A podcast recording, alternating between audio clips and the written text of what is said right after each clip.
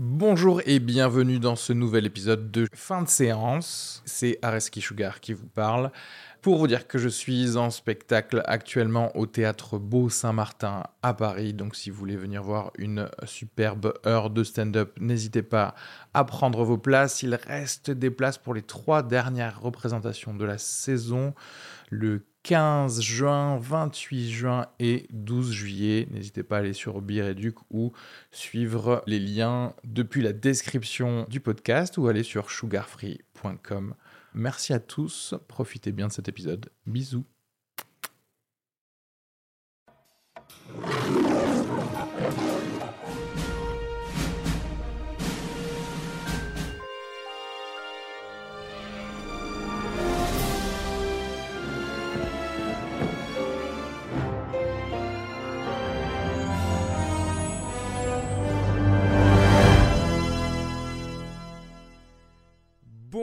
Et bienvenue dans ce nouvel épisode de fin de séance, épisode numéro 38 qui va traiter de triple X de points reactivated et c'est le titre français ça. Tu le sais ça ou pas? Parce que le vrai titre en VO c'est euh, Return of Xander Cage. Euh, déjà, euh, petit rappel pour tout le monde, abonnez-vous au podcast fin de séance sur iTunes ou sur votre application de podcast sur Android. N'hésitez pas à nous mettre un petit commentaire, 5 étoiles. J'ai vu qu'il y avait des nouveaux commentaires, donc ça c'est cool. Merci, merci à tous. Merci d'ailleurs également à tous ceux qui, qui mettent des petits commentaires et qui, qui font vivre avec nous la page Facebook. Enfin, merci à eux, mais en même temps, vous êtes vraiment des connards parce que vous nous avez quand même envoyé, regardez, triple X. Bon, c'est vrai que c'était une semaine un peu, euh, un peu faible quand même en, sortie, mais, euh, mais est-ce qu'on méritait ça quoi? Dans la liste des choix, il y avait le nouveau film de Thomas Winterberg ou de, de Ben Affleck, et non, non, non, bien sûr, il a fallu nous envoyer aller voir Triple X Reactivated. ouais. Avec, euh, avec trois gros votes qui ont fait pencher la balance sur Twitter. Donc voilà, suivez aussi le Twitter, s'il vous plaît, pour les gens qui nous veulent du bien et pas qui veulent nous envoyer voir des films avec Vin Diesel. Un appareil qui contrôle tous les satellites militaires de la planète est tombé entre les mains de quatre types très dangereux. On a besoin de quelqu'un capable de bouger comme eux. De se battre comme eux. Agissez en patriote. Il n'y a plus de patriotes. Que des rebelles et des tyrans. Et vous, vous êtes qui? Moi, je suis Triple X. Euh, je pense que, voilà, pour ce film, on en a, on en a rapidement parlé. On va... On va retracer tout le film. Donc voilà, si vous voulez pas de spoiler, n'écoutez pas la fin du podcast, mais euh, je vois pas en quoi on peut vraiment se faire spoiler sur un, film comme ça, tu vois ce que je veux dire? Il va pas y avoir. Euh, enfin, on sait comment ça va se finir dès le début, de toute manière. Mais euh, de toute façon, quelqu'un qui a peur d'être spoilé sur Triple X3 mérite d'être spoilé quelque part, tu vois. T'imagines le gars qui se bouge les oreilles, qui fait là là là, non, non, non, non, je veux, je, je veux pas savoir. C'est tellement important l'intrigue. Il y a un truc intéressant, c'est-à-dire que moi, ce film, par exemple, quand il y a des dialogues, des choses comme ça, ça me fait euh, rire parce que je reconnais une certaine culture qui n'est pas du tout la mienne, tu vois. Euh, euh, mais par contre, bizarrement, pour un film d'action, toutes les scènes d'action, je, je, sais pas, j'étais en train de penser à qu'est-ce que je vais manger à midi, quoi.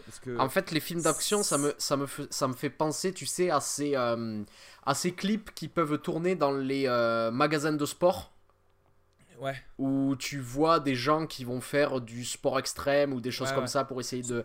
Et euh, où généralement c'est euh, juste des images que tu peux voir et où il y a des flashs. Et euh, de sorte à ce que t'as pas vraiment besoin de suivre la narration, c'est juste des images qui s'enchaînent. Et ça m'a donné la même impression. J'ai pas l'impression qu'en fait il y a vraiment de narration dans les scènes d'action. Tu vois ce que je veux dire? Oui, oui, totalement. Mais je suis, je suis d'accord. Et c'est malvenu parce que justement pour pour les comparer à ces scènes-là dont tu parles, de, que tu peux voir à Decathlon ou euh, chez Salomon, je sais pas quoi, si t'es fan de, de ski, etc., ou euh, même des documentaires comme Les Nuits de la Glisse, etc. Mais en fait, je trouve que les images sont mille fois meilleures dans ce documentaire-là que dans ce film, tu vois ce que je veux dire? C'est-à-dire qu'au moins les plans euh, sont, super, sont super beaux, l'image est, est, belle, on a, de, on a des couleurs, etc. Et dans ce film-là, c'est assez, je sais pas, c'est fade, et en plus, je je t'avoue qu'en termes de spatialisation, c'est un peu bizarre. Parfois, je, les gens se battent et je me dis Attends, mais vous étiez là depuis le début? D'accord. Et euh, bon, alors simplement, voilà, moi je me suis assis, je me suis dit, bon, ça va être de la, merde. Et en fait, j'ai eu un petit espoir parce que j'ai vu que c'était DJ Caruso. DJ Caruso. Et euh, nous on le connaît parce que. Enfin, euh, il avait réalisé déjà quelques épisodes de The Shield. Moi je le connaissais comme ça. Et après, il avait fait Salton Sea. Qui est pas mal, qui est pas mal du tout. Avec Vincent Donofrio en, en dealer complètement halluciné et Val Kilmer en, jazzman euh, héroïne addict. Euh, et c'était un, film vraiment cool. Et moi, j'ai aussi j'ai une petite euh, affection pour deux autres films qu'il avait fait avec Shia LeBeouf. Il avait fait Paranoïaque, qui était une sorte de fenêtre sur cours pour les kids, tout tu vois. Tout à fait. Et, et, et, ensuite, un autre film après, d'ailleurs, que j'ai enfin, que j'ai revu en, en, portion récemment, euh, parce qu'il était sur Netflix, qui s'appelle L'œil du mal. Je sais pas si ça te dit quelque oui, chose. Oui, oui, oui. Ce qui était sorti il y a 5-6 ans, quelque chose comme ça. Voilà, et je, je le regardais, je me disais. Euh, enfin, il y avait des choses intéressantes, et en même temps, il y avait par contre un, des petits problèmes déjà pour des scènes d'action où je me disais, ah, il y a des. Il y a des choses manquées, c'est-à-dire que ça aurait pu être meilleur ou en tout cas plus grandiose pour, des, pour le même budget, tu vois. Ou, et, euh, et du coup, je m'étais dit, ah, ça se trouve peut-être qu'il s'est amélioré ou quelque chose comme ça. Et en fait, il a pas fait tant de films que ça hein, depuis 2008. Euh, euh, ce, mec, il a fait genre des films dégueulasses, comme I Am Number 4. Ouais, que j'ai pas vu. C'est de la merde. Ouais. Et, euh, et voilà, il, là, il, fait ce. X Triple X qui est en fait le numéro 3 et moi dans ma tête je, croyais que c'était le 2 effectivement tu m'avais rappelé qu'ils ont fait un 2 avec avec Ice Cube avec Ice Cube chose très importante spoiler alert parce que peut-être. Peut-être qu'il y aura un pas, caméo de Ice Cube dans le film. Peut-être. Bon, donc euh, j'ai cru comprendre. Alors, moi, c'est vrai que je connais pas du tout le premier. Et je t'avoue que j'ai à chaque fois que j'essaye de regarder le premier, je reste 10 minutes et, et je, et après je pars, quoi, parce que c'est pas, pas possible. Mais il y a quelque chose. Parce que moi, le premier, je l'avais vu euh, quand il était sorti à l'époque et je l'ai pas revu depuis parce qu'il m'a pas laissé un souvenir, euh, un souvenir fou. ouais. Mais aussi, ce qu'il faut dire, c'est que encore une fois, on est en présence d'une coproduction sino-américaine. Mhm. Et on va. On encore va... une fois, il y a, y a Donnie Yen. Et encore une fois, il y a, y, a, y a, Donnie Yen. Non, mais c'est marrant parce que quand tu regardes le, le casting de ce, de, de, de ce film, t'as vraiment l'impression que. ils ont pensé un peu à tous les pays où ils vont vendre ce film pour essayer de mettre une star de chaque, de chaque pays, tu vois. Il y a, y a quelque chose de. Alors, il y a de ça. Après, bon, clairement, c'est totalement assumé en termes de, euh, tu sais, du film choral de, de mec d'action. Donc quelque part, euh, ça se comprend qu'ils, tu vois, qu'ils veulent, qu'ils veuillent avoir Tony Jaa et, euh, et, de, gars comme ça. Après, cela dit, il y a quelque chose, c'est que donc à l'intérieur de ce film, il y a sans doute deux des plus grands artistes martiaux du cinéma contemporain, Donnie Yen et Tony Jaa. Et euh, ce qui est extrêmement dommage, c'est que quand je les vois, eux, faire euh, des euh, cascades lors des scènes d'action, je vois pas la différence avec les autres, les autres acteurs. Parce que la mise en scène est tellement mal faite que en fait ils, mettent jamais en avant les talents les, les, les, talents de cascadeurs de, de ces deux de ces deux bah, génies quoi. alors c'est super dommage parce que déjà Tony Jaa il, franchement il est quasi inexistant dans ce film et euh, Donnie Yen, il faut attendre la fin du film pour le voir se battre. Et franchement, j'ai adoré. Je, enfin, c'est une, tu le vois 20 secondes se battre, tu vois. Mais, euh, mais c'est cool et tu te dis, mais en fait, c'est bête. Pourquoi vous, euh, vous aviez tellement de scènes avec lui? Pourquoi vous vous l'aviez pas utilisé pour Tony faire ça, Jaa surtout quoi. Mais Tony Jaa, oui, c'est vrai. Tony Jaa, dans Hong Bak, c'est un mec qui, qui défie les lois de la physique, tu vois, et la gravité. Et là, il fait des petites cascades. C'est-à-dire que les, films qu'il a fait avant ce sont peut-être pas des chefs-d'œuvre, mais il y, a des, il y a des moments comme ça où, euh, euh, qui, qui, restent un peu gravés dans ma mémoire de cinéphile. Et je pense notamment à la, au fameux plan séquence de la montée des escaliers dans euh, L'honneur du dragon, où en fait il y a peu de, peu de cascadeurs qui seraient capables de faire ce que Tony Jaa fait dans cette scène, tu vois. Et ils ont ils ont ces, ces deux, ces, ces, ces, deux cascadeurs extraordinaires et ils en font à peu près rien en fait. Et ça, c'est presque criminel, je trouve. C'est vrai que ce qui est bizarre, c'est de, ouais, de rien faire de Tony Jaa, à part, tu sais, un petit, une petite cascade avec une moto. Mais enfin, bon, on l'a déjà vu mille fois maintenant avec des gens, j'allais dire, normaux, tu vois. Et, pas, et pas lui. Donc c'est vrai que bon, c'est un peu passé à côté de la plaque. Mais de toute façon, ce film, il passe pas mal à côté de la plaque des, de ce qui est censé être euh, son cœur, qui est l'action en fait, tu vois. Ouais. Cela dit, euh, encore une fois, ouais, je, je ça m'empêche pas de, de, me, de me marrer. euh, déjà, en fait, euh, le générique m'a fait penser au générique de Deadpool. Mais tu sais, dans le générique de Deadpool, moi, il se foutait de la gueule de ce genre de générique, tu vois. Et en plus, il y avait des choses à regarder parce que euh, tu étais en plein milieu d'une scène d'action euh, dans le générique de Deadpool où à chaque fois il y avait le nom de, de, quelqu'un. Et là, en fait, on est en train de, de voyager dans des satellites euh, orbitaux euh, avec, tu sais, de la vieille 3D. Et en fait, c'est. Et c'est vieux quoi, parce que tu passes littéralement Mais- 3 minutes de générique. hein. Mais en fait, comme tu, comme, comme tu le dis, euh, euh, dans Deadpool, c'était au second degré. Cela dit, ce film-là a un rapport au second degré un petit peu compliqué. Je crois qu'on en parlera un peu plus en détail après. Mais par moments, on a l'impression que le film se dit Mais en fait, vous prenez pas trop la tête, on est juste en train de faire un film d'action débile. Et en même temps, on se prend un peu au sérieux quand même. Et en même temps, je trouve ça très, très cynique en fait. C'est-à-dire que euh, plutôt que de jouer avec ces, avec ces, avec ces codes-là à la, je sais pas, à la OSS 117, tu vois, pour essayer de, Mm. de d'analyser euh, un petit peu de le, le fond des, des films d'action, en fait, le, le film n'en fait rien ici. Et je trouve Non, ça mais là, tu, tu vas chercher trop loin. C'est sûr que dans Triple X, ils vont jamais faire ça. Ouais. Mais euh, là où ce qu'ils pouvaient faire, par contre, et ce qu'on te fait croire qu'ils qu'ils vont faire, c'est-à-dire que la première scène, c'est euh, Samuel L. Jackson qui, euh, qui veut recruter un, un nouveau membre de, des Triple X. Parce qu'en fait, le Triple X, c'est genre, c'est des espions, mais qui font partie des X Games, quoi, qui sont genre des, des casse-coups. Ils font des- du sport extrême tous. Ils font des sports extrêmes. Et, euh, et là, il veut recruter qui? Il veut recruter euh, Neymar Junior, quoi, qui est un footballeur de, de, l'équipe du Brésil. En- en- encore une fois, euh, juste, euh, on parle de- du cynisme de, de cette entreprise. Tu remarques que c'est un footballeur qui le recrute et il y aura le football qui reviendra un petit peu plus tard. Et euh, je me souviens d'une époque où, quand on parlait de sport dans les films américains, c'était le baseball ou le football américain. Mhm. Et maintenant, on voit clairement qu'ils ont orienté leur production vers l'extérieur du territoire. Et on prend le football pour ensuite pouvoir le vendre en Europe, pouvoir le vendre au Brésil, pouvoir le vendre en Amérique latine. Et, euh, Je pense qu'aussi, euh, pour les Américains, c'est euh, le soccer, c'est la, la façon euh, très facile de rendre quelque chose d'international et, de, et de dire notre film ou nos héros, tu sais, sont internationaux. Ouais. Et du coup, ça, c'est pour eux, c'est le soccer directement. Et, euh, et bref, du coup, dans, dans cette scène, tu sais, euh, ils commencent à, à parler et dans leur dialogue, ils sont entrecoupés de présentations de fiches de, fiches de personnages, tu sais. Oui. Et en fait, euh, ça, du coup, voilà, ça arrive à la première minute du film. Et du coup, je me suis dit, ah, ok, ils essayent de faire de l'humour avec ça. Et en fait, je, je me suis dit, ah, est-ce qu'ils vont essayer d'arriver à, à un truc à la Tony Scott, tu sais Ou quand t'as quelqu'un qui passe. Et en fait, pas du tout. Et c'est là que. C'est-à-dire que ça n'était pas prévu, à mon avis, de mettre des fiches de personnages. Et ça, c'est juste de la post-prod où on coupe un dialogue qui a été fait pour présenter un personnage avec euh, trois blagues euh, sur une même fiche. Alors que tu vois, euh, Tony Scott, lui, quand il va tourner des dialogues, il va se dire Je sais que je vais mettre des écritures de- dessus, tu vois, et on change de plan, etc. Je vais te dire quelque chose, c'est que euh, c'est pas du tout vers euh, Tony Scott qui lorgne, mais j'ai l'impression que c'est plus vers Suicide Squad en fait.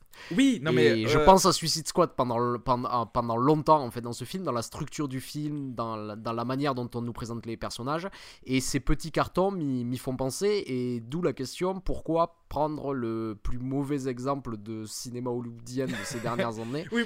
pour essayer de, de- Mais, de justement, c'est-à-dire que l'effet Suicide Squad, c'était pour faire ça, sauf que c'était encore une fois pour pomper sur, euh, sur ce que pouvait oser faire euh, Tony Scott, mais mal le faire. Parce que, euh, parce que tu ne penses pas ton, ton pictogramme ou ta, ta façon de voir l'image après, tu essaies juste de nous insérer avec un chausse-pied une, des, des mini-blagues pour rendre un dialogue du coup que tu n'as pas bien écrit, parce que c'est, il est chiant en fait. Et du coup, tu te sens obligé de mettre des blagues avec ça. Et bon, bref, euh, du coup, Samuel. Jackson essaye de recruter euh, Neymar Jr. et euh, par un malencontreux accident ou alors meurtre, ils se prennent un satellite dans la tête. Ce qui veut donc dire que Neymar Jr. est mort en fait. C'est ça. donc, euh, dommage pour l'équipe du Brésil.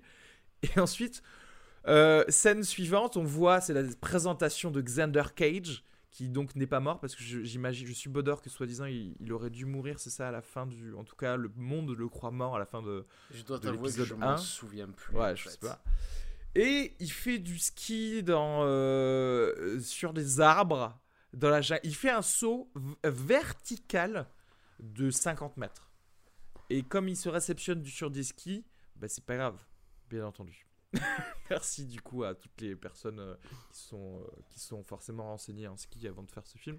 Et, alors pourquoi euh, fait-il du ski dans la jungle? C'est pour pouvoir pirater le satellite, pour pouvoir diffuser un match de football dans un petit bar en, République dominicaine. Dominicaine, voilà. Très bien. alors que, bon, comme, comme disait, et, et, là, dès qu'il fait ça, il y a quelqu'un qui vient lui dire euh, Ah, et tu pouvais pas euh, payer ton abonnement euh, satellite. Et cette, ce quelqu'un, c'est une, une bonasse, quoi. Tu vois Oui, parce qu'il y, a un y a un schéma qui va se répéter en fait pendant tout le film. C'est on va nous présenter une scène d'action. À la fin de cette scène d'action, on va voir un mannequin de moins de 20 ans qui va draguer Vin Diesel. Voilà. Et euh, ça va se finir par une petite ellipse pour que le film reste euh, PG-13 pour pouvoir le, pour pouvoir le, pour, nous dire. Mais, mais il faut comprendre Arnaud, regarde, c'est je fais du je fais de l'action bien au peuple, bam, récompense en chat. Voilà, c'est comme ça que ça marche dans les dans l'esprit de la culture de ceux qui adorent Triple X et, Fast and Furious. Mais c'est fou de dire ça parce que en fait cette, cette structure de film ça, ça reprend un petit peu euh, James Bond en fait. Le, fameux Kiss Kiss Bang Bang, quoi. Le, Une scène d'action et ensuite euh, les jolies filles, etc., etc. Mais en fait, je pense que dans les James Bond, j'ai jamais vu des James Bond girls aussi insipides que dans ce film. Et pourtant, il y en a hein, des James Bond girls insipides dans la saga de James Bond. Non, mais en fait, dans ce film, les femmes, c'est littéralement genre, euh, tu sais, euh, pour reprendre les termes de rap, c'est des, des hoes, des bitches, quoi. C'est juste, elles sont là pour se mettre autour de, de toi pendant que tu fais des, des trucs, en fait. Et c'est et c'est ça en fait.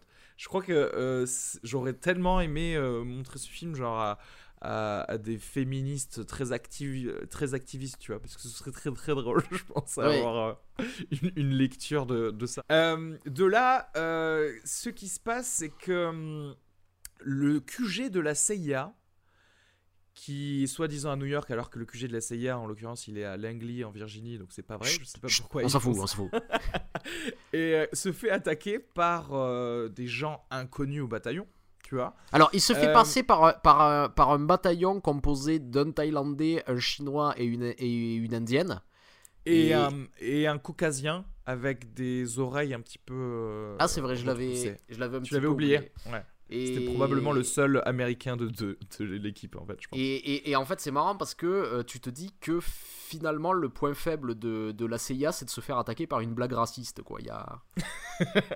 Effectivement, c'est un peu le bar dans, dans, cette blague. Mais euh, alors, c'est intéressant parce que les scènes où on veut te montrer de l'infiltration par ces personnes-là euh, sont tellement débile. C'est-à-dire qu'en fait, tu vois quelqu'un sortir, par exemple, du haut d'un ascenseur, ou alors tu vois quelqu'un qui va vite courir pour mettre son pied en grand écart pour euh, éviter à des portes se fermer, mhm. de se fermer, et tu fais Ok, d'accord, mais comment t'es rentré dans ce building de la CIA à la base, en fait, tu vois Parce que autant l'infiltration de passer d'une pièce dans une autre pièce, ça me, je, conçois que ce soit fait plus, plus, ou moins facilement, mais par contre, rentrer dans un truc qui est censé être interdit, c'est ça qu'il me faut me montrer, en fait. Heureusement qu'il y a des ellipses. Et en fait, juste une, une, petite digression, en fait, ça me rappelle une histoire que, que, que mon père m'avait racontée. Euh, il, me disait que euh, il y avait un feuilleton qui était diffusé dans un journal, un feuilleton euh, romanesque sur des aventures à la James Bond. Il se, il se rappelait plus le nom en fait de ce, de ce feuilleton. Mais ce qui s'était passé, c'est que cette histoire avait gagné en popularité et euh, c'était vraiment un des arguments de vente du, journal. Et en fait, au bout d'un moment, l'auteur se mettait à demander de plus en plus d'argent pour continuer à, raconter ses histoires. et au bout d'un moment, le journal, en fait, a décidé que euh, le coût n'était pas justifié. Et donc, ils ont décidé de virer l'auteur et d'en prendre un autre moins cher pour continuer les aventures. Et euh, l'auteur original, ce petit malin, avait terminé les aventures du héros en le mettant dans un coffre-fort duquel on ne pouvait pas s'échapper. Et il avait décrit plein de dispositifs pour expliquer vraiment comment c'était impossible de s'en sortir, euh, avec l'idée qu'il avait en tête comment il allait réussir à le faire, et euh, mais qu'il le gardait pour lui vu qu'il avait été viré et qu'il s'était barré. Et donc l'auteur suivant a, beaucoup réfléchi et, a, dit qu'il voyait pas comment faire pour euh, faire en sorte que le héros sorte de sa prison. Et donc Contry, euh, le, rédacteur en chef du journal, a décidé de rappeler l'auteur original, de l'augmenter évidemment pour qu'il accepte de revenir écrire la suite du feuilleton. Et euh, l'épisode d'après commençait par une fois sorti du coffre, le héros se remire. c'est vrai que ce, film, c'est ça en fait. Et ce, film, c'est ça. On te, les, les choses les plus difficiles, on te les montre pas. Et euh, bref, du coup, le QG de la CIA se fait attaquer par des gens qui euh, viennent piquer ce qui, ce qui s'appelle la, boîte de Pandore, qui est une boîte de Pandore informatique. Alors, euh, moi j'ai une question, à quoi ça sert en fait? Parce qu'il nous explique que c'est ce qui a permis au, de contrôler les satellites, le satellite qui a tué Samuel Jackson et Neymar Junior. mais, mais en fait, je me dis, en fait, ça sert qu'à ça en fait? Ça sert qu'à faire tomber des satellites où tu veux? Ouais, apparemment non, mais euh, parce qu'après, à, un autre moment, ils expliquent que aussi ça permet de euh, d'espionner les conversations de, de, tout le monde. Ce que fait la CIA de manière, euh, de, de, manière coutumière. Ouais, de base, ouais. Je sais pas très bien, du coup. Je comprends pas. Enfin, bref. Et, et du coup. tout le monde veut avoir cette, cette boîte de, de Pandore. la CIA donc perd cette boîte de Pandore et euh, clairement, étant donné les, euh, les compétences euh, X-Gamesiennes de, la, de l'équipe, il leur fallait quelqu'un qui pense comme eux, qui réagit comme eux. Et en fait, euh, quand euh, Tony Collette a dit ça, Tony Collette qui est vraiment euh, superbe d'ailleurs dans ce film, je tiens à le souligner. Tony, si tu nous écoutes. et on sait que des fois tu dois payer tes impôts et que tu fais du coup triple X. Ouais, voilà, j'étais en train de me dire, il faut qu'elle paye genre sa, troisième maison de, campagne. et quand elle a dit, on doit avoir quelqu'un qui pense comme eux, etc., quand elle a fait cette tirade, je me suis dit, oh, ce film, en fait, c'est un Lego movie mais avec des humains. C'est-à-dire qu'en fait, c'est un adolescent de 12 ans qui joue avec des Lego et qui fait son histoire et qui a pris le Lego de Tony Collette et qui fait il n'y a qu'une seule personne qui peut nous tirer de, cet endroit. oui, parce que c'est vrai que t'as oublié de mentionner quelque chose, mais dans la scène d'introduction, quand Samuel L. Jackson décide de recruter Neymar Junior, euh, pile à ce moment-là, en fait, le, le, restaurant dans lequel ils sont se fait attaquer par des gens pour nous montrer que Neymar Junior, en fait, peut, euh, peut euh, assommer un assaillant en lui envoyant une boîte de serviettes dans la gueule. Ouais. Grâce à ses pieds, forcément, voilà. parce qu'il faut de.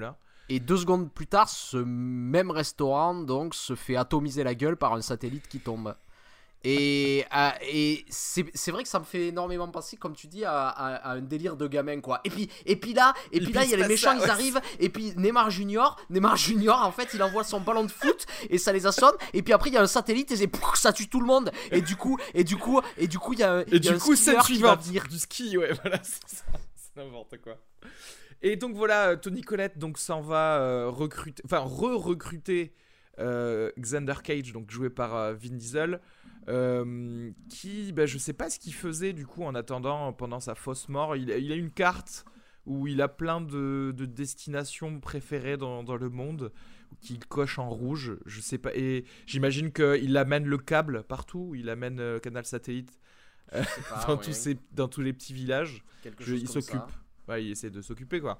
Et euh, elle lui dit bon ben en gros ton pote préféré Samuel Jackson est, est mort, enfin ton, ton mentor un peu. Euh, vient nous aider à le venger, slash euh, retrouver la boîte de, Pandore, parce que sinon, parce que sinon, ben, on sait pas trop ce qui va se passer, parce, parce qu'en fait, on sait pas euh, ce que, ce qui a fait ça et pourquoi pour l'instant. Et donc, ce qui se passe, c'est que pour le, pour le recruter, apparemment, la CIA a décidé de complètement en fait vider un quartier de la de de, de, la République dominicaine, enfin d'une ville en République dominicaine. D'une ville en République dominicaine pour la peupler d'acteurs. Ouais. Pour faire un test pour vérifier qu'il est encore au niveau pour pouvoir euh, effectuer cette mission. Ouais.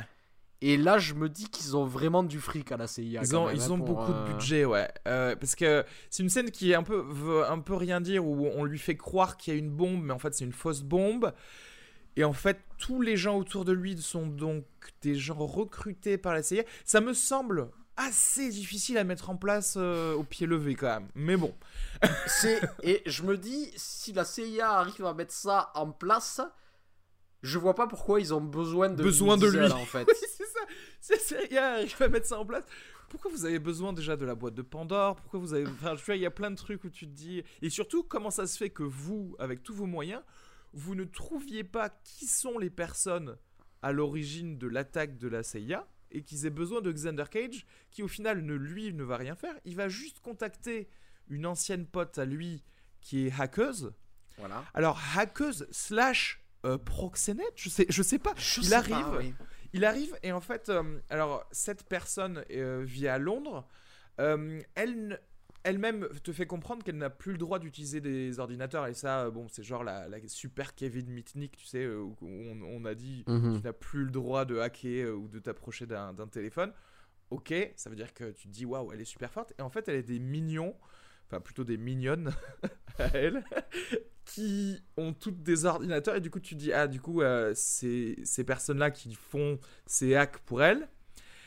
Mais elles sont aussi modèles de lingerie, euh, ces, euh, ces hackeuses, tu vois. Voilà. Et, et aussi des offrandes sexuelles à ses invités, parce qu'elle est très très euh, hospitalière, c'est-à-dire elle dit, tu sais, on est amis, je ne peux pas euh, faire l'amour avec toi, ça risquerait de détruire notre amitié. Par contre, ce que je vais faire, c'est que mes sept potes slash employés, bah, elles vont venir, elles vont te, voilà, elles vont te drainer pendant toute la nuit. Mais attends, parce que là, là j'ai l'impression que nos auditeurs vont croire qu'on extrapole par rapport à ce qui se passe. C'est Ah non, littéralement ce qui se passe dans le film, en fait. Et, euh, et du coup, cette hackeuse, euh, après euh, sa récompense de, de pas grand chose, retrouve le, ben, en fait l'identité en une seule nuit de, des gens qui n'ont pas pu être retrouvés par la CIA. Juste, euh, je tiens aussi à dire, il y a quelque chose pour moi qui colle pas dans cette scène. C'est apparemment, euh, il y a cette hackeuse qui a fait des, des années de prison et ils se sont connus il y a des années, etc. etc. Elle a 12 Elle ans. a 19 ans à tout péter, quoi.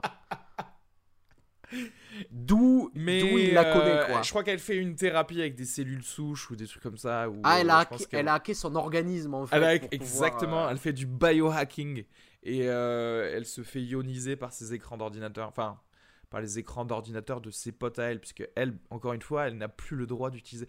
Enfin bref.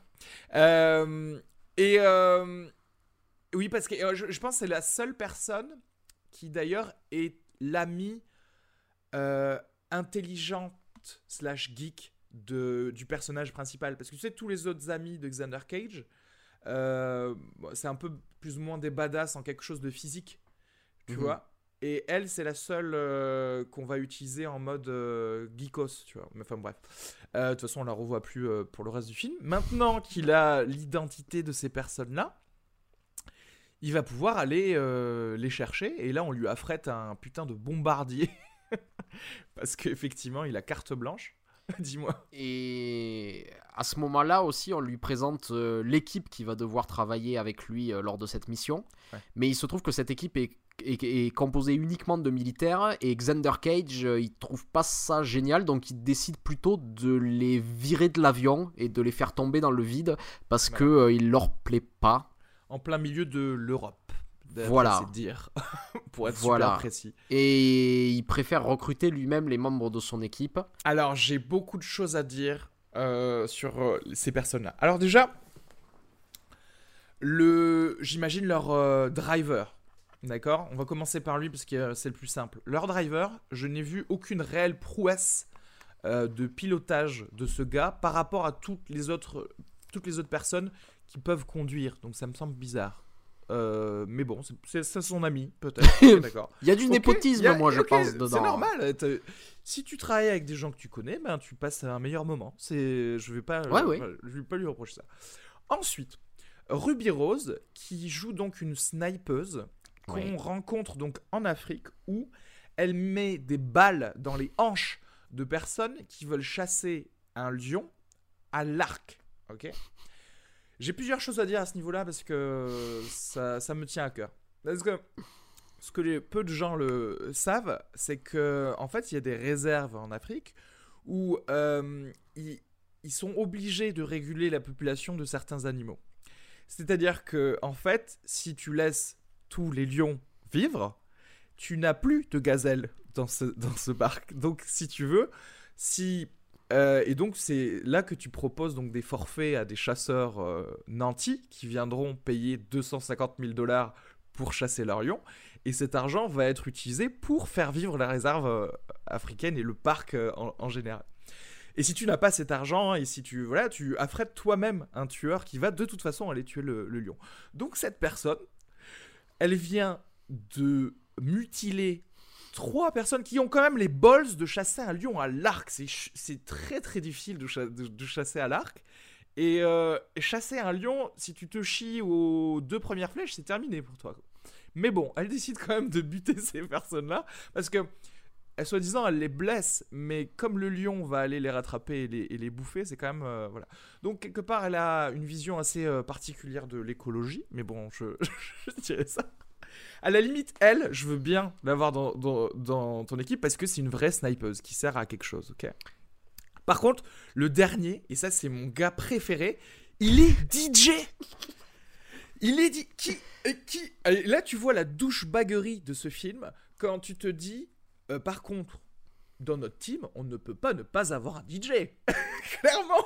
Mais alors là, pareil, vous vous dites, mais ouais, mais il doit avoir euh, quand même des connaissances d'arts martiaux, c'est juste son activité qu'il fait à côté. Non, non, non, non. C'est-à-dire, la, la, seule chose qu'il va faire pendant ce film, c'est mettre l'ambiance pendant les, les, soirées et les, et les scènes d'action. Car, je cite, partout où il passe, il met le feu. et là, tu pourrais dire au début, genre, euh, à un moment, je me suis même dit, ah, peut-être genre que c'est une blague par rapport à, peut-être que, je sais pas, c'est un pyromane où il aime bien les trucs de démolition, tu sais. Non, non, non, non. Il a une petite clé USB avec des morceaux cool et, et qui, qui, branche sur des ordinateurs pour mettre l'ambiance pendant les scènes d'action. Assez drôle euh, pour ça. Et en fait, c'est en fait si jamais tes missions t'amènent à une soirée, et ben ce gars, il va prendre la place du DJ, il va être un, un peu meilleur DJ que le DJ qui était présent. Donc c'est quand même un atout euh, important, tu vois. Ce qui est assez drôle parce que pour le coup, enfin lui je le connais pas, ça se trouve c'est un vrai DJ, mais Ruby Rose par contre, l'actrice qui joue euh, euh, la snipeuse, c'est une vraie DJ par contre, tu vois. Ils auraient pu donner ce rôle à Ruby Rose, enfin bref. Euh, maintenant qu'il a son équipe, euh, son A-team, quoi, son agence touriste avec lui, il va pouvoir aller euh, là où ils ont. D'ailleurs, comment ils savent où sont ces gens? Oh, Parce que c'est jamais dit, hein, parce que en fait, ils sont dans, sur une île où vont ces espèces, des espèces de rebelles ou des hors-la-loi qui essayent de se cacher de, de des gouvernements. Sauf que, enfin, je veux dire, une team dont tu viens de connaître l'existence et l'identité, comment tu te dis, bon, bah, ils sont là? Sinon, on va les chercher là dès le début, tu enfin, si tu connais cette île. Euh, puisque, alors, ils arrivent et là, et là, une discussion avec des grenades se met en place avec Donnie Yen, qui est donc le chef de l'équipe euh, B. Ouais, c'est une discussion, on va dire, c'est une roulette russe à la grenade, quoi. Ouais. Alors, c'est intéressant parce que, en fait, euh, on se rend compte que Donnie Yen euh, n'est peut-être pas non plus celui qui a euh, commandité le meurtre de Samuel L. Jackson. Là, on commence à se dire ah, c'est juste quelqu'un qui veut la boîte de Pandore pour lui, pour l'utiliser en gros contre pas les trop, gouvernements, on mais, on comment. sait pas comment en C'est fait. pas très, c'est pas Voilà. expliqué. Il, et il le dit jamais, c'est dommage parce que on sent quelque part une, une rébellion en lui, une révolte de, du système en place, et qu'il a envie d'utiliser cette arme, en tout cas cette chose, contre le, les- le système en place, tu vois.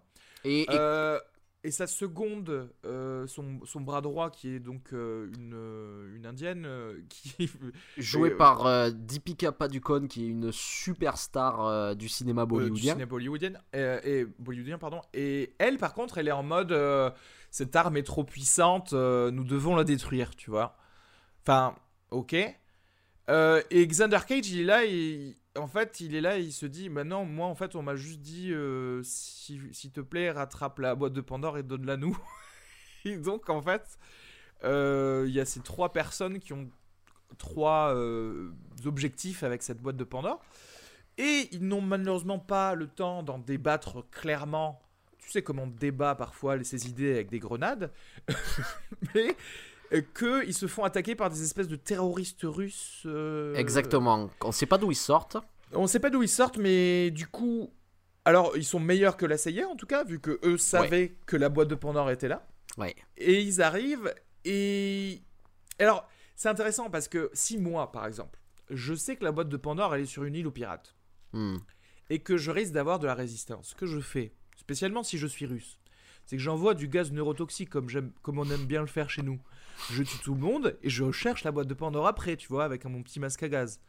Mais bien sûr, comme on est dans un simili James Bond, on va pas le faire. On discute et finalement tout va en course poursuite. Et là, je t'avoue que c'est le pile les moments où je commence à un peu euh, somnoler parce que. En fait, je comprends pas trop ce qui se passe pendant cette scène-là parce que euh, il y a beaucoup d'explosions. Hmm. Il y a beaucoup de plans qui s'enchaînent euh, et c'est assez fatigant à regarder. Quoi qu'il en soit, à la fin de cette scène, je sais pas, j'ai pas très bien compris pour quelle raison, mais il se trouve que finalement, euh, l'Indienne décide de travailler pour Xander Cage. Alors l'Indienne détruit du coup la boîte de, Pandore en fait parce qu'elle met, elle met, elle met une balle donc euh, on se dit bon ben voilà en fait euh, c'est terminé quoi.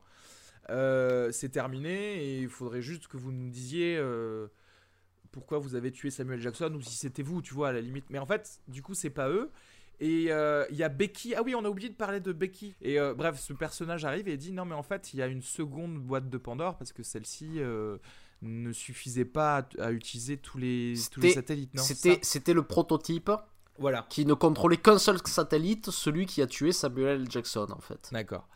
Et euh, de, là, ils se disent, bon, mais qui a utilisé...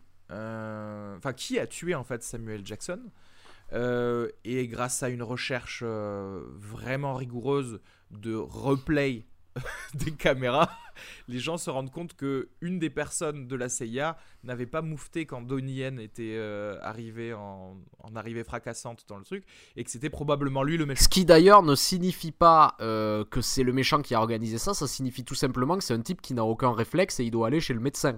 C'est parce que effectivement parce il est vieux hein, en même temps. C'est ça, mais parce que Donnie Yen quand il arrive, c'est pas euh, c'est pas quelque chose que tu peux enfin je veux dire, il pète des vitres quand il arrive, tu vois. Ça fait que même si t'es au courant qu'il arrive, t'es un petit peu surpris et t'essaies de te protéger des, des bris de verre qui peuvent t'arriver dans la gueule, tu vois moins que genre tu saches à l'exacte seconde qu'il arrive là. Et encore, il faut que tu te. Tu vois, c'est comme si je te disais, je vais te crier dans l'oreille dans 4 secondes. Mais en fait, tu vas quand même euh, sursauter. Mais bon, c'est pas grave. Euh, et, et, donc, on part du principe que c'est le, le méchant et il faut l'arrêter. Et alors, c'est intéressant parce que autant il y a eu zéro revendication au premier satellite tombé, autant là, il y a une, un second satellite qui tombe dans un stade à Moscou. Ce qui est mhm. quand même euh, vachement bâtard, je trouve, de tuer des civils. Parce que la revendication qui est faite euh, sous, euh, sous anonymat sur la télé, à la télé, c'est je ferai tomber des satellites toutes les heures, non pardon, toutes les 24 heures, si vous n'arrêtez pas de faire de l'espionnage à grande échelle. Et là, j'ai plusieurs questions. Si, si tu as le contrôle de tous les satellites fait tomber dans l'océan Atlantique, et, et, ils auront plus les moyens d'espionner, en fait. Tu vois ce que je veux dire? Euh, t'es pas obligé de tuer des civils que soi-disant tu protèges euh, d'espionnage en fait. Mhm. Je... C'est un peu bizarre. Et ceci dit, c'est assez intéressant que ce soit un directeur de la CIA qui finalement se dise il y a trop d'espionnage. si, ce mec dont c'est le boulot dit que c'est ça, en fait, c'est comme d'habitude moi. Euh, les méchants de James Bond, je suis jamais contre eux en fait. C'est-à-dire que ici on a quelqu'un qui a des fonctions importantes dans à, la CIA, qui essaie de protéger les gens et qui finalement est un méchant à la James Bond. C'est-à-dire c'est cette, cette, tentative en fait encore une fois de décrédibiliser Snowden. Et c'est pas le premier film que je vois comme ça, mais ça fait 2-3 ans en fait que je vois énormément de gars comme ça en fait dans le cinéma. Je, je pense, euh, je pense notamment euh, euh, à un film dont je me souviens plus le nom, un film très mauvais avec Kevin Costner qui était sorti cette année, Criminals, je crois, où, euh, où il échangeait de corps avec euh, Ryan Reynolds.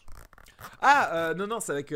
ça, c'est Ben Kingsley, tu veux dire Qui échangeait de corps avec. Non, non, c'est Kevin Costner. Attends, Ryan Reynolds aussi Attends, mais t'es en train de me dire que Ryan Reynolds a fait dans la même année deux films où il échange de corps avec des gens? Ouais. Mec. Son film préféré, c'est Freaky Friday. Il a dit Je veux en faire deux cette année, c'est pas possible. Bref, je suis d'accord. Et ceci dit, j'ai vraiment, un, moi, j'ai vraiment un souci avec tous les méchants de, de- des films d'espionnage à la James Bond, parce que clairement, ce film, c'est James Bond Junior, tu vois. Euh, et euh, James Bond quand j'ai envie de dire. Ouais, James Bond décérébré. euh, slash, on prend de l'exta, on va dans, on va dans des fêtes de folie et on et on sert des meufs. euh, Et vois, on prend tout- un DJ dans l'équipe. voilà, c'est toute cette culture, tu sais, la culture de soi-disant l'extrême, etc. Euh, et ouais, euh, les- j'ai ce problème avec les méchants de James Bond où je me dis, euh, en fait, leur, ce qu'ils veulent, c'est pas forcément mauvais.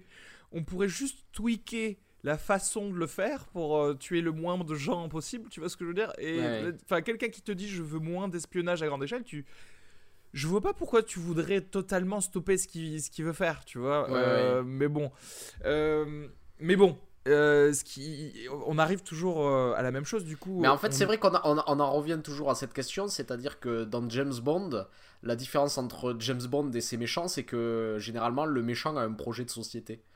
Ouais, mais ça c'est toujours, c'est toujours le cas. Bah, en fait, c'est c'est toujours le cas même de tous les super héros. En fait, il y a que les super vilains qui ont un objectif Ouais. dans le monde, tu vois. Et en fait, le super héros, il, il, il a pas de, de but. Il est juste là pour euh, mettre des bâtons dans les roues de quelqu'un qui a une vision pour le monde au moins. C'est un conservateur, c'est des conservateurs, c'est des républicains tous les super-héros en fait. c'est ça. du coup, euh, du coup, c'est des gars qui sont euh, pro pro life, tu vois, au lieu d'être euh, pro choice. et, et et là, on arrive à savoir où est le méchant de la CIA, d'accord? Et depuis quel endroit il va contrôler les satellites qui tombent? Ouais. C'est un choix très étrange de QG puisqu'il est dans un hangar où il s'est entouré de radiateurs. Il, Oui. Et devant lui, il a, des, il a énormément de télé à la Ozymandias dans Watchmen. Tu sais pas ce qui. Pour, enfin, pour faire genre. euh, je, Non, je non, mais attends, attends, dans le là, monde. là- là, t'as loupé quelque chose, c'est-à-dire que. ah, j'ai loupé un truc Ouais, c'est que d'abord, en fait, il y a une nouvelle euh, course-poursuite où, euh, où Donnie Ah, Yen se bat, se bat avec, euh, avec Xander Cage. Hmm. Et euh, parce qu'ils veulent tous Je les deux. somnoler encore, je pense. Ils veulent tous les deux avoir le contrôle de la, de la boîte de Pandore. Donnie Yen le veut encore Oui. pour ces raisons qui n'ont pas été spécifiées. Et une fois qu'ils arrivent chez le méchant, tout d'un coup, les deux deviennent alliés. Mais sans qu'il y ait eu de discussion entre les deux ou, euh, ou quoi que ce soit. C'est-à-dire que ils se poursuivent et tout d'un coup, ils, sont, ils passent une porte et ils sont ensemble. Mais parce qu'ils se font tirer dessus. Non, ça, franchement, je, je le conçois. C'est-à-dire qu'en fait, je conçois le fait que tu te dises, bon, on veut arriver à avoir la boîte de Pandore, mais on a des obstacles communs, donc pourquoi pas euh, capitaliser sur, euh, sur nos cascades. tu vois. Non, mais y a, si tu veux, il n'y a, a même pas un moment de réflexion pour essayer de poser les choses à plat et de voir comment, euh, comment on va s'organiser, tu vois. Et c'est là que tu te trompes. Il y a une phrase excellente qui, qui dit, ou c'est Donnie Yen qui dit Ah, il utilise un UPN 45. Et Vin Diesel dit Chargeur 12 balles. Et ça, pour moi, c'est clairement une connexion qui, dit, qui veut dire Écoute, mettons les choses à plat, faisons une, faisons une team-up, ok pendant juste quelques étages. Et ensuite on verra qui gagne euh, la, la Mais- mais Moi j'ai compris ça comme ça. hein, Surtout que, que cette question de, une fois qu'on a bravé les obstacles communs,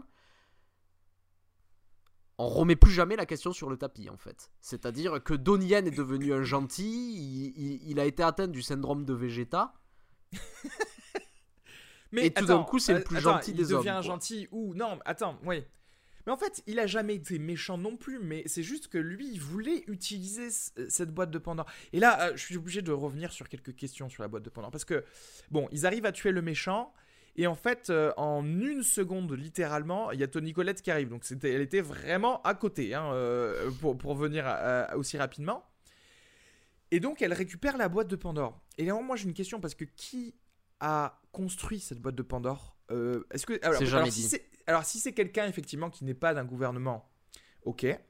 Mais à ce moment-là, j'aurais tendance à dire, ben, en fait, va le recruter, va, va, lui, va lui dire, bon, ben, tu veux pas nous la refaire, cette boîte de Pandore? Parce qu'en fait, si tu as la possibilité de la refaire, euh, En fait, c'est ça, euh, c'est ça le truc. C'est si tu as la personne qui a construit cette boîte de Pandore qui est en liberté, ben il va en refaire d'autres, donc tu n'auras pas réglé le problème, tu vois. Et si c'est le gouvernement qui l'a créé, ben tu peux en refaire. Et à ce moment-là, t'as qu'à la détruire, celle-là. Tu vois, t'envoies un drone et c'est réglé. Je vois pas pourquoi envoyer 1000 personnes pour euh, récupérer la boîte de Pandore. Tu veux juste la détruire et tu peux. Tu, tu vois ce que je veux dire ou pas? Do I make sense? Ouais, non, il faut pas se poser ce genre de questions. Il faut pas se poser. Et là, euh, bon ben tout est bien qui finit bien. On, met des menottes à, à Donnie Yen parce qu'on a envie d'un bouc émissaire. C'est quand même bâtard de leur part. Parce que c'est quand même techniquement un agent du gouvernement par l'équipe Triple X Donnie Yen. Mais bon.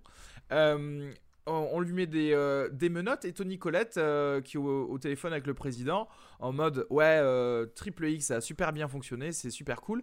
Et là elle ne dit plus rien pendant quelques secondes et probablement que Barack Obama ou Donald Trump dit il faut tuer Vin Diesel et tous ses amis. Et là, elle arrête de rigoler et elle se dit bon, ok, c'est ce que je vais faire. Euh, je me pose pas de questions là non plus, c'est ça que tu es en train de me dire. ok, d'accord. Et là, bon, s'enchaîne plein de scènes d'action assez moisies. Euh, où les gens du gouvernement veulent tuer euh, tous les triple X confondus, qui font donc une team-up contre les gens du gouvernement. Mhm. Donc quand même, on est en train de se dire, ils tuent des soldats américains qui répondent aux ordres, hein, euh, voilà, de leur gouvernement. Je veux pas dire, mais c'est quand même un peu euh, antipatriotique, tu vois. Mais et voilà, ils se font aider à la fin par un petit caméo de Ice Cube qui mhm. revient en mode euh, lance-grenade partout, qui pose des questions à personne euh, et qui tue tout le monde. mais, mais en plus, c'est littéralement. Donc, euh, ils sont assaillis de toutes parts par des militaires. Ils ont aucun moyen de s'en sortir et ils s'en sortent parce que Ice Cube arrive avec un lance-grenade pour tous les sauver. Hmm. sachant que Tony Colette, parallèlement, elle voulait les tuer en leur faisant, en leur faisant tomber un satellite dessus. Bah, je veux dire, y a, tu sais que tu peux envoyer un missile, il y a des drones, tu n'es pas obligé de foutre en l'air un milliard de dollars euh, de, de orange.fr qu'il y a dans le ciel, tu vois. Il faut pas, faut pas chercher. faut pas dire des choses Mais surtout, il y a quelque chose que je trouve très étrange à ce moment-là, c'est-à-dire que euh, quand Ice Cube arrive, il est iconisé du genre, vous l'attendiez tous, le type de triple X2, le voilà qui arrive et qui. Non mais. Le type de triple mais c'est ça. Et en fait, c'est, j'ai l'impression qu'ils essaient de, de, de, monter artificiellement une mythologie autour de Triple mais X, totalement. mais qui est complètement inexistante. Je veux dire, mais qui attend Triple X de, 3, mais de quel, De quel film on a parlé où c'était un peu comme ça? Ah, ben, Je crois que c'était Independence Day, non? Où, justement, euh, dans l'épisode Blockbuster, on a dit, en gros, euh, voilà, ils essayent de, de créer, de hyper tellement leur propre personnage euh, mais de nulle part, alors qu'ils ont eu qu'un seul film. C'était pareil dans Independence Day 2 où tu es là, tu fais genre, oh regarde, c'est le fils ou c'est la fille de Bill Pullman du 1. Tu fais genre, ouais, ok, euh, d'accord. Enfin, je suis pas super excité non plus, hein, calme-toi. et, euh, et, voilà, là c'est pareil. Et, et, en plus, surtout que c'est censé être un mec un peu moins bon que Xander Cage. Donc c'est un peu bizarre de le hyper pour dire, regardez ce gars, il est génial. Mais en même temps, il est, il est pas aussi fort que le protagoniste du film que tu regardes, donc c'est bizarre. Et, en fait, c'est un de ces films qui se prend les pieds dans, euh, dans la hype de, des franchises en ce moment. Hmm. C'est-à-dire que tout le monde se dit que tout est franchise, et en fait, on se rend compte qu'on peut pas faire n'importe quoi non plus quand même. et... C'est ça. Alors, cela dit, euh, je sais pas si tu as. Enfin, oui, tu, tu as remarqué, mais la fin de ce film s'ouvre sur une équipe Triple X. Alors que la base des Triple X, si j'ai bien compris, c'est que c'était surtout un mec tout seul qui fait des, des, cascades. Et pourquoi euh, ils font ça? C'est qu'en fait, ils veulent faire un Fast and Furious parallèle. Parce que tu vois, on a exactement la même équipe de gens qui ont plus ou moins leurs spécialités différentes. Euh, voilà, tu vois, le spécialiste des arts martiaux, le spécialiste de, DJ, etc. et euh, pour nous offrir probablement, effectivement, des futurs films Triple X où on va avoir des encore une fois un film euh, j'allais dire un film, un film choral de de tu vois et de gars qui veulent euh, montrer que justement ça fait un parallèle euh, assez intéressant avec quelque chose que je voulais dire sur la carrière de Vin Diesel mhm. qui je trouve parle très bien de l'évolution de, de, Hollywood au cours ah des années 2000 c'est à dire que il, il, a deux, on va dire, euh, deux sagas sur, lequel, sur, sur, sur lesquelles il, est, il s'est bâti un nom. Il y a d'abord Fast and Furious. Et ce qui est intéressant, c'est que dans Fast and Furious, il était présent dans le 1, absent du 2, mm. absent du 3, si ce n'est un tout petit caméo à la fin du, à la fin du film. Ah et il retournait. Ouais, il y a, il y a un petit. À la fin du film, il vient pour faire une course de bagnole contre le. Contre le... une course de bagnole en plus. ok. C'est ça. D'accord. Et euh, il revient ensuite dans le 4. Dans Triple X1, il jouait. Dans Triple X2, il était absent. Et il revient dans ce nouveau Triple X. En fait, ce qui se passe, c'est que je pense que euh, en début de carrière, quand il avait fait Fast and Furious, quand il avait fait Triple X, son agent lui avait sans doute dit. Et pas plus, pas plus d'une franchise, c'est ça Ne fais pas de suite. Ouais. Il y avait dit ne fais pas de suite, essaie de faire des films originaux, c'est comme ça qu'on bâtit une carrière. C'est vrai que c'est comme ça qu'on bâtissait une carrière à Hollywood à une certaine époque. Il y a beaucoup d'acteurs qui refusaient euh, les suites, qui refusaient les remakes et qui refusaient de jouer dans les séries télé. Et oui. Sauf que maintenant, il n'y a que ça. et maintenant, en fait, qu'on se rend compte qu'il n'y a que ça, en fait, Vin Diesel, il a un peu retourné sa veste à cet endroit-là et il s'est dit je vais reprendre un peu euh, ces franchises qui ont fait mon succès et je vais, je vais essayer vraiment d'en faire des. Euh, des séries cinématographiques où le public va pouvoir me suivre et je vais me constituer une base fidèle qui va me suivre dans, euh, dans tous mes films quoi. Et ça représente bien l'évolution d'Hollywood lors, de, lors, de ces, lors, lors, de toutes ces années. Et euh, dans ce film, autant tu vois, j'ai, j'ai pas mal de sympathie dans la saga des Fast and Furious. Ouais, je trouve que c'est que c'est dans le côté plaisir cinématographique bof, tu vois. Y a, euh, c'est Pas spécialement à partir du, du 5, en tout cas, moi je, je soulignerais. Où vraiment, euh, c'est, c'est très fast. Ouais, Fast, Five est, Fast est, est, bien, quoi. Euh, déjà, Fast and Furious 4 était, était pas mal, était beaucoup ah mieux que Fast and Furious 3, quoi, déjà. Ah oui, mais enfin, Tokyo Drift, c'est difficile de faire pire quand même. Hein. Ouais, ouais, ouais. Et mais dans, euh, dans ce triple dans ce nouveau triple X en fait, je vois énormément de cynisme quoi. Parce que c'est quand même sanctionné à la, à la fin du film, ce qu'il ce qu'il faut dire, c'est que euh, il y a l'enterrement de Samuel L. Jackson. Et Samuel L. Jackson revient d'entre les morts pour parler à Xander Cage. En ce moment, il fait que ça, hein, euh, Samuel Jackson, faire semblant de mourir avec Nick Fury qui, qui, faisait exactement la même chose dans Captain America. Et, oui, tu disais, quand ils parlaient ensemble, et donc, euh, il y a Samuel L. Jackson qui regarde Xander Cage et qui lui dit euh, De toute façon, ne réfléchissez pas trop à ce que vous faites. On vous engage surtout euh, pour, pour la TDQ, pour serrer des petites. Pour serrer des petites filles. Et, et, le faire avec style et, le faire avec et le faire avec style et en fait c'est un peu un résumé du film et qui prouve que en fait ceux qui font ce film sont bien au courant qu'ils sont en train de faire une grosse merde ouais Ouais, mais en fait, c'est ça qui est con, c'est que tu peux très bien faire un putain de film d'action. Alors, voilà, encore une fois, je demande pas, euh, même si t'es même si tu te prends un peu au second degré, mais voilà, mais pour moi, Fast and Furious 5, par exemple, euh, dans la lignée des, des films d'action de, de bof et quand même con, bah c'est très bien, tu vois. C'est-à-dire que en fait, euh, les scènes d'action sont cool. Euh, j'ai rarement, moi qui peux vraiment en général pas du tout supporter des courses-poursuites, euh, là c'était cool dans, euh, dans, dans, Fast Five. Déjà, il y a The Rock, tu vois, et, donc euh, il y, a, y, a, moyen de faire de la connerie, mais bien. Et là, celui-là, en fait, il passe aussi à côté de ce qui est censé nous ramener, en fait, justement, tu vois. Ouais.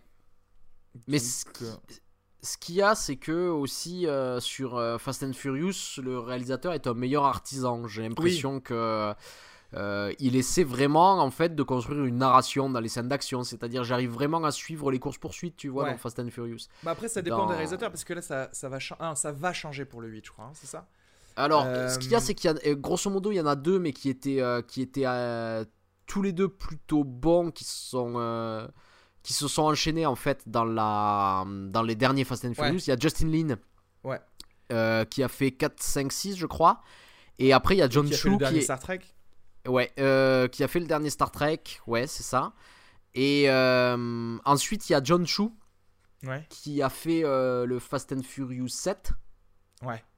Et John Chu, qui pour le coup est un, est, est un très bon technicien en fait. Il avait fait plusieurs épisodes, notamment de, de Sexy Dance, qui sont des films qui filment vraiment extrêmement bien la danse en fait. Ouais. Et là, en fait, ouais, je pense que c'est vraiment, ils ont choisi le mauvais réalisateur en fait pour faire ça, parce que DJ Caruso, il est pas, il est pas très enfin, esthétisant dans l'action. Il sait pas trop faire ça. Ouais, ouais. Euh, et, euh, et, alors que justement, c'est pile ce qu'on demande, quoi. On veut justement voir les nuits de la glisse, mais avec euh, Vin Diesel dessus, dedans, tu vois. Ouais. Au, au moins, tu vois. Ouais, C'est-à-dire, on sait déjà que tu vas pas faire un bon film, mais au moins donne-nous ça. Et là, c'est vrai que c'est même pas le cas. Quoi rajouter de plus? C'est intéressant aussi de se dire que, tu sais, c'est Rob Cohen qui, a qui avait réalisé le premier Fast and Furious et le premier Triple X aussi. C'est lui qui avait un peu lancé les deux franchises de ça. Euh, Rob Cohen qu'on voit plus du tout d'ailleurs, enfin qui a jamais fait de très bons films d'ailleurs. Euh, non, lui, ça a toujours été un mauvais Rob Cohen. Je crois qu'il avait, il a, le seul euh, film bien qu'il avait fait, c'était genre, c'était, tu sais le film avec Dennis Quaid de Dragonheart. Je crois que c'était lui qui avait fait ce, ce film. Tu sais, c'est. Ah tout à fait, oui, tout à fait. C'est lui, hein, ouais. Et mais bon, c'était dans les années 90, ça, je pense, non? Donc c'est vieux. Mais et il a fait aussi la momie, la tombe de l'empereur dragon ouais, euh, le, le, moins le, le plus dégueulasse des trois. Qui a un bousin sans nom. Enfin, la momie, le premier est sympa, mais les deux, les, les deux autres sont, euh, sont catastrophiques. Le second se défend, ok? Parce qu'on a, on a re euh, le mec qui joue Imhotep, donc c'est cool, tu vois. Mais ouais. Et je sais pas quoi dire de Enfin, clairement, je conseille vraiment à, à personne. d'aller le voir au cinéma. Après, après j'ai, tu sais, j'ai quand même un petit message à envoyer euh, sur euh, cette. Je parlais de cette culture en fait. Il y a cette, ouais, la culture bof américaine qui transparaît dans Triple X et Fast and Furious. J'avoue mhm. que j'aborde ça vraiment. Aborde, hein, avec un B. Hein, je, je déteste ça. Il y a quelque chose de, cette, euh, de ce culte du physique versus euh, euh, l'esprit qui devrait être laissé. C'est, y a, on a dans, triple, dans ce triple X, on a littéralement quelqu'un qui donne des, des coups à quelqu'un avec un livre. En lui disant genre ah ouais chapitre 1 première page va lire ça espèce de mais surtout qu'il y, a quelque chose c'est à dire que, que, ce culte du corps peut très bien s'accompagner d'une philosophie et je pense absolument. je pense à un très grand film d'action des années 90 que j'aime énormément, c'est Point Break de Catherine Bigelow qui pour le coup en fait reprend un petit peu ce reprend un petit peu le, le, cette culture là reprend le fond un petit peu de ce que voudrait peut-être être idéalement euh, la saga des Triple X mais le fait bien complètement et jusqu'au bout quoi. Parce que euh, en plus bon là pour le coup elle avait eu entre guillemets la facilité de enfin parce qu'elle a le, tout le, l'esprit des surfeurs qui va aussi rentrer dans justement, euh, on va dire, un petit peu plus de spiritualité que, bien sûr, on, on ne verra jamais dans un triple X, hein, ça c'est certain, mais ne serait-ce que, bah, justement, euh, en n'allant pas chercher non plus très loin, euh, bah, Donnie Yen avec les Hipman, tu vois, où ça va être bah, le culte de ce que tu peux faire physiquement, etc., dans le, dans le kung-fu, il y a quand même aussi là, euh, plein de, choses spirituelles à, en retirer. Et, euh, et là. Euh, c'est ça, c'est ça, la grande différence en fait que tu peux avoir souvent entre les films d'action asiatiques et les films d'action hollywoodiens. C'est-à-dire que dans les films de kung-fu chinois, par exemple, le kung-fu va être au cœur du film. Et c'est ce qui va être développé. je vais, je vais donner un petit exemple. Par exemple, si tu prends la saga du sabreur manchot. Ouais. Euh, de Chang-Chi. Euh, qui est un classique du cinéma de kung fu. En fait, si tu prends euh, le premier film, je crois que c'est un seul bras les tue à tous, où tu vois, en fait, c'est l'histoire d'une école de kung fu qui a un style très particulier et plutôt dominant. Et, à l'intérieur de cette école de kung fu, en fait, il y a un, des, un des élèves qui, lors d'un duel, se fait couper un bras et du coup euh, ne peut plus, euh, ne peut plus se, battre. Euh, parce qu'il n'a plus le même centre de gravité, les techniques ne marchent plus et c'est la merde. suite à ça, il y a une deuxième école de kung fu qui a, qui a développé un style dont le seul but est de contrer le kung fu de cette première école de kung fu. Et donc cette deuxième école de kung fu attaque la première école de kung fu et les massacre tous. Et pendant ce temps, en fait, le type qui est devenu manchot, qui n'a plus qu'un seul bras, a commencé à adapter son corps et adapter les techniques pour faire en sorte euh, de, pouvoir se battre avec son corps amputé. Ce qui fait qu'il n'a pas les mêmes techniques de cette école de kung-fu. Et euh, résultat, lui tout seul, vu que ses techniques ont évolué, arrive à battre la deuxième école de kung fu Deuxième, parce ouais. qu'ils n'ont pas un style qui est qui, qui bloque son nouveau style de kung fu. Ouais, et donc en fait. fait, quand tu suis la narration, c'est une narration qui parle du développement spirituel par le kung fu, qui parle de et c'est c'est le cœur du film. Et euh, c'est ce qui se passe dans énormément comme ça de- C'est aussi d'ailleurs une ode aussi à la diversité et au fait qu'il ne faut pas non plus avoir, tu sais, qu'un seul bloc de pensée, ouais. même si tu es chez les gentils, tu vois. Et, Mais euh, tout, tout part du kung-fu pour montrer que ça a une philosophie. Et en fait, quand, euh, quand Hollywood reprend même des stars, on, on peut le voir avec Jackie Chan, même quand il est allé au Hollywood, quand Hollywood reprend des stars du kung-fu chinois pour essayer de les mettre dans leur film, tu Mm. remarques que le cœur du film, c'est plus ça. Et ici, le cœur du film, c'est quoi? C'est retrouver euh, une boîte de Pandore qui. non, mais tu vois ce que je veux dire? Ça a oui, plus rien à voir ça avec veut le rien kung-fu. dire, ouais. Et en, en fait, j'aimerais. Il y a, il y a une phrase de, de Coltès que j'aime énormément parce que c'était un grand amateur de cinéma de kung-fu. Et euh, en fait, il y a un journaliste qui l'avait questionné sur ses goûts et en disant que euh, c'était pas très sérieux d'aimer le- les films de kung-fu. Et il avait répondu, euh, il avait répondu, mais est-ce que vous diriez la même chose si je vous disais que j'aimais les films d'amour? Et je vais vous Ouais. dire, moi, je préfère largement les films de kung-fu aux films d'amour parce que les films de kung-fu, ce sont les films qui parlent le mieux d'amour, tandis que les films d'amour, eux, ne parlent jamais de kung-fu. C'est vrai, non mais oui. C'est, c'est, c'est une, bonne, euh, c'est une bonne façon d'approcher les genres de cinéma et au final les sujets traités dans, dans ce qu'on a. Bah, clairement, bon, on l'a dit, hein, il y a zéro sujet par exemple traité dans Triple Et X, non, là. et, et c'est ça le problème. C'est- c'est- c'est- C'est-à-dire que même, euh, c'est-à-dire que quand tu essaies de prendre comme ça le sport extrême, je pense qu'il faut vraiment que tu en fasses le, le sujet de ton Ouais. film. Et Point Break est un exemple parfait. C'est-à-dire tu peux le faire même dans le cadre d'un cinéma euh, hollywoodien, quoi. C'est, euh, Totalement. Totalement. Et si tu ne veux pas avoir de sujet dans ton film, au moins fais-le bien euh, techniquement. Voilà, encore une fois, pour euh, faire le parallèle avec du Fast and Furious, qui là aussi, il n'y a pas de sujet, mais, euh, mais c'est plaisant à regarder, quoi. Euh, bah voilà, hein, je crois qu'on a fait le tour de, de, de ce, de ce film. Hein. Je pense pas qu'on ait quoi que ce soit à, à rajouter.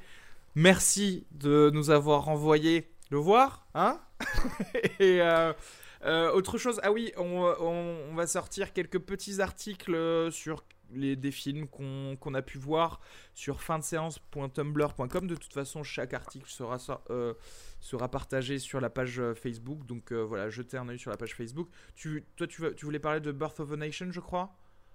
Ouais, mais je l'ai pas encore vu. D'accord, donc bah, tu parleras de ça. Et moi, ce, ce serait probablement un film que j'ai beaucoup aimé ces derniers temps, qui est sorti en Blu-ray. Je, le décrirai, qui, s'appelle The Autopsy of Jane Doe.